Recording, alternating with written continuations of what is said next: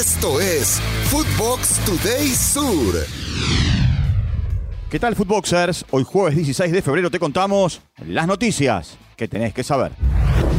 Ventaja para el Dortmund. Borussia Dortmund le ganó a Chelsea 1 a 0 y se quedó con un partidazo en la ida de su eliminatoria de Champions League. El eh, villano de la noche fue Karim Adeyemi, quien marcó un golazo y le dio la ventaja al conjunto alemán. Enzo Fernández fue titular y jugó todo el partido. Ventaja lusa. Benfica derrotó 2 a 0 a Brujas en la ida de los octavos de final de la UEFA Champions League.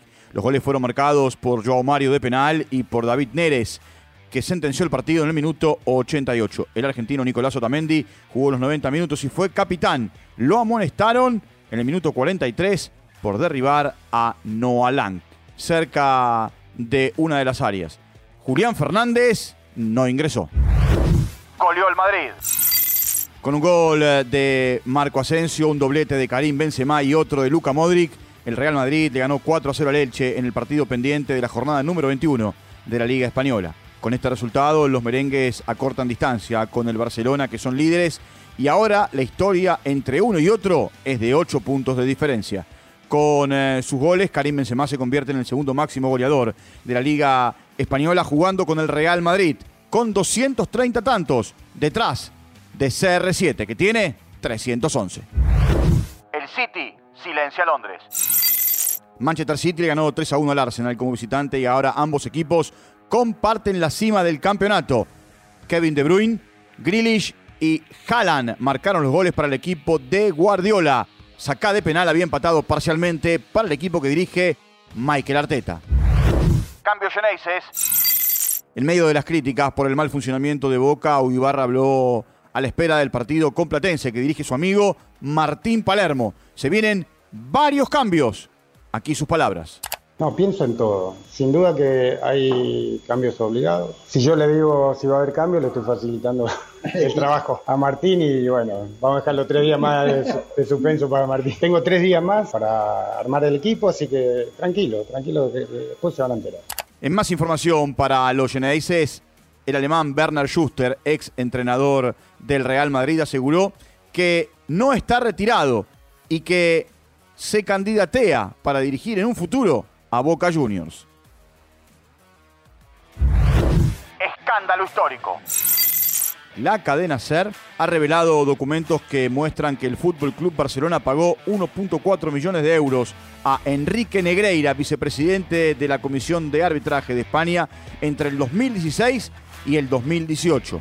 La Fiscalía ya investiga el posible caso de corrupción más grande del fútbol español. Al respecto, Joan Laporta, el presidente culé, comentó lo siguiente. I per tant ens reservem totes les... Nos reservamos cualquier acción eh, que haga falta para defender la honorabilidad y los intereses del Fútbol Club Barcelona. Y lo digo muy, muy claro. I dir molt clar, culers, no és casualitat de que surti ara... No es casualidad que salga ahora esta noticia. Informaciones de este tipo en eh, estos momentos en los que el Barcelona está bien. Continuando con la información del club Blaugrana, en el día de hoy se enfrentarán a Manchester United por la ronda eliminatoria de la Europa League. Xavi Hernández habló en la previa sobre el equipo que dirige Ten Hag. No sé, de alguna manera visualizo partidos muy igualados, marcador ajustado y al final son dos partidos, ¿no? Y hay que, hay que prever eso también. Es una eliminatoria. Mañana se, se decidirán pocas cosas, imagino, y quedará la vuelta, ¿no? La pena que no la jugamos en casa, pero esto es lo que nos, ha, nos, nos hemos ganado de alguna manera en esta, en esta competición en Europa, ¿no? Baja en Valencia. Luego de que saliese lesionado ante el Athletic Club de Bilbao, Edinson Cavani fue sometido a pruebas que arrojaron una lesión muscular. El delantero uruguayo estará fuera de las canchas al menos tres semanas. El objetivo es que esté listo para el partido frente a los Asuna. Audiencia clave.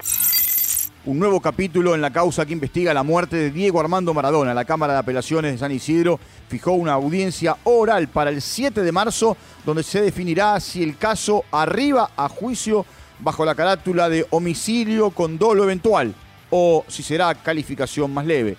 Los ocho imputados irán a juicio a fin de año. Esto fue Footbox Today Sur.